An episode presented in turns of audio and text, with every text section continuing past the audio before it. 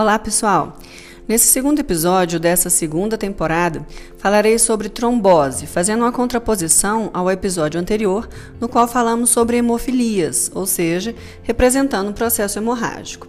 Hoje o assunto será as tromboses venosas profundas. Mas primeiro, como já é de costume nesse canal, vamos contextualizar a base patológica dessa desordem. Bora lá!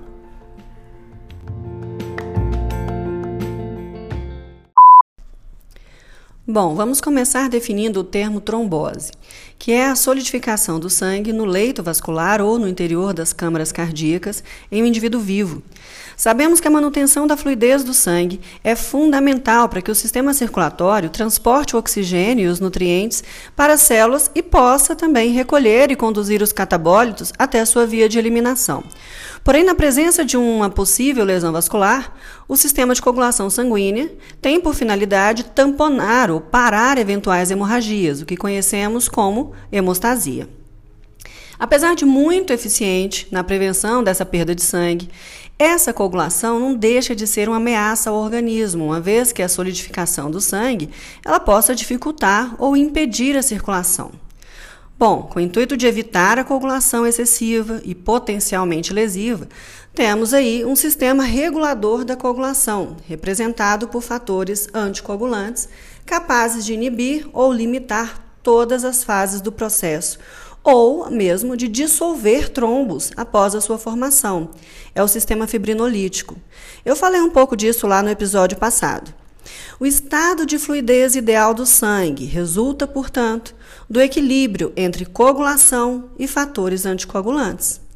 O aumento de atividade coagulante ou a redução de atividade anticoagulante favorece a formação de trombos. Existem três indutores primários na formação do trombo, que foram identificados por Rudolf Virchow, um médico alemão conhecido como pai da patologia moderna e por isso denominados de tríade de Virchow até hoje. A primeira delas é a lesão endotelial, que ela é dominante e por isso pode sozinho ou independentemente causar a trombose.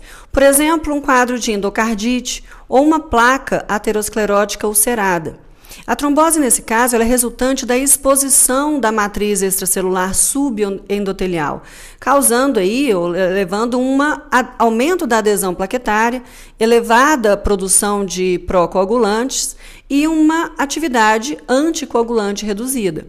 O segundo ponto dessa tríade seriam as alterações no fluxo sanguíneo normal, que é laminar, ou seja, os elementos celulares eles fluem centralmente na luz do vaso. Aqui, quando se trata de uma estase, que é a redução da velocidade sanguínea, ou uma turbulência, que é relacionado ao aumento da velocidade, há uma mudança desse fluxo laminar e acabando gerando bolsões locais com estase também. Essa mudança desse fluxo laminar, ela acaba favorecendo o ponto anterior, que seriam as lesões endoteliais.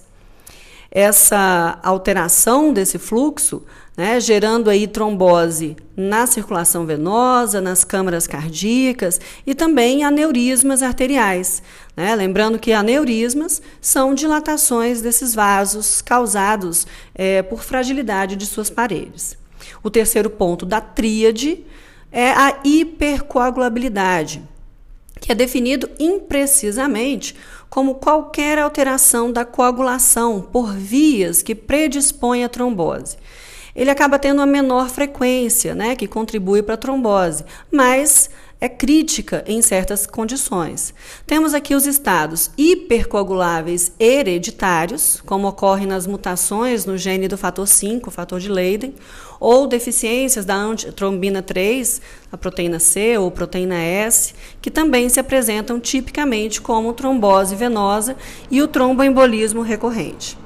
E também temos os estados hipercoaguláveis adquiridos, como, por exemplo, com o uso de contraceptivos orais ou estado hiperestrogênico da gravidez, que podem causar hipercoagulabilidade pelo aumento da síntese hepática dos fatores de coagulação e redução da síntese de antitrombina 3, dentre outros exemplos, como estados, por exemplo, tumorais.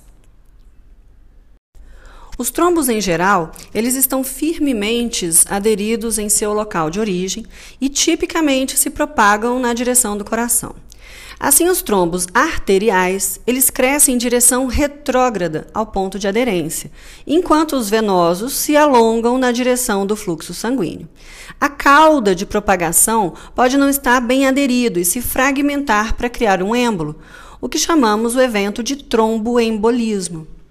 Macroscopicamente falando, os trombos venosos, também denominado de flebotrombose, elas ocorrem tipicamente em um ambiente relativamente estático, ou seja, proveniente daquela estase sanguínea que comentamos.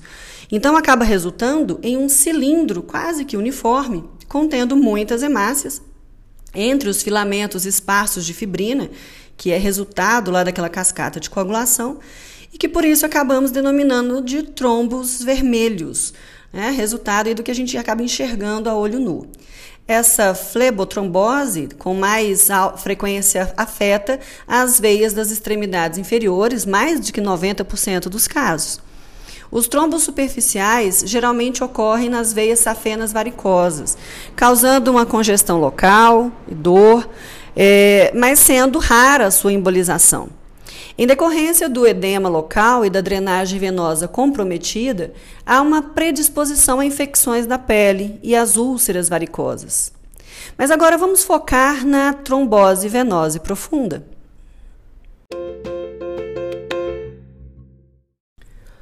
A trombose venosa profunda dos membros inferiores, né, conhecida como a sigla TVP, ela é uma doença grave e potencialmente fatal.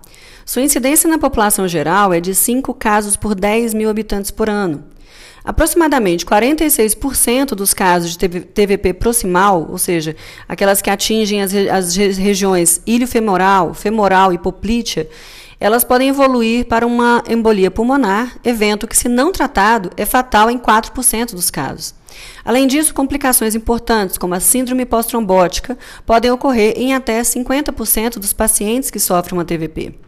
Apresenta-se igualmente em ambos os sexos quando não estratificado por idade.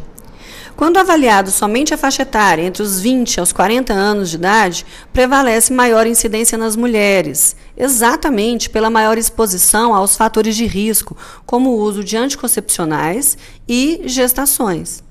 Estima-se que cerca de 300 mil pessoas a cada ano nos Estados Unidos e na Europa, mais de 500 mil pessoas apresentam TVP e tromboembolismo pulmonar. No Brasil, estima-se que o acometimento de TVP esteja numa proporção de 1 ao 2 a cada 100 habitantes. Dentre os fatores de risco, destacam-se os, os, fatores hereditários e ambientais, como tabagismo, idade, sexo, cirurgias ortopédicas, gravidez, pós-parto, uso de anticoncepcionais, reposição hormonal.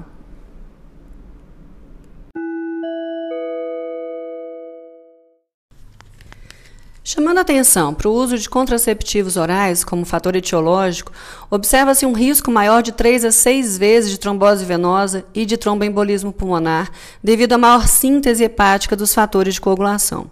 O risco é ainda maior nos portadores, nas portadoras de mutações do fator 5 ou protrombina.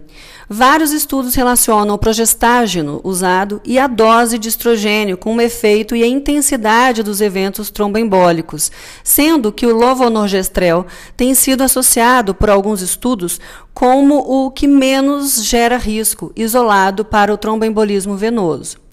Outro vilão dos fatores de risco para a trombose em geral, bem como para as TVPs, sobretudo quando se refere ao somatório de fatores, é a associação ao tabagismo. Produtos encontrados no cigarro, como a nicotina, induzem a um estado protrombótico por meio da ativação plaquetária e, ao interagir com os anticoncepcionais orais, eles causam um aumento do risco de eventos trombogênicos, o que indica uma contribuição muito importante para a ocorrência da comorbidade da paciente. Os trombos profundos em grandes veias da perna acima do joelho, por exemplo, as veias poplíteas, femorais e ilíacas, elas podem resultar em dor e edema, assim como em maior risco de embolização. A obstrução venosa normalmente ela é compensada por um fluxo colateral, sendo as tromboses da veia profunda assintomáticas em aproximadamente 50% dos pacientes e reconhecidas somente após a sua embolização. A TVP ela ocorre em múltiplos quadros clínicos, como idade avançada, repouso no leito ou imobilização prolongada, né, o que diminui a ação da ordenha dos músculos da porção inferior da perna, diminuindo e lentificando esse retorno venoso. Quadro de insuficiência cardíaca congestiva, quadros de traumas, cirurgias, queimaduras, né, que acabam resultando em redução da atividade física, lesão aos vasos, liberação de substâncias procoagulantes dos tecidos e também do ativador de plasminogênio tecidual reduzido. Os estados puerperais, pós-parto, também são associados à embolização ah, do líquido amniótico e à hipercoagulabilidade. Outra situação é a liberação de procoagulante associada a tumores, dentre outras circunstâncias.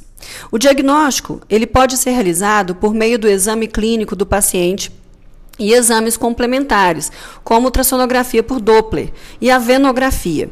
No exame clínico, deve-se observar edema em membros inferiores, dor espontânea, eritema, que é a vermelhidão local, e o aumento também do, do calor local afetado, do calor no local afetado. Deve-se observar se o edema é unilateral, de modo que a sua presença em um único membro pode ser uma pista para o diagnóstico da doença. O edema e ou dor, ele pode estar é, localizado na panturrilha, na coxa ou no pé. O ultrassonografia, é, o Doppler, ele é mais utilizado para diagnóstico de TVP em paciente sintomático. Utilizado em tempo real para avaliar a presença ou ausência de compressão das veias, que tem sensibilidade de 96% e especificidade de 98 a 100% em substituição à venografia. Esse exame, a venografia, ele é considerado o padrão ouro para o diagnóstico da TVP.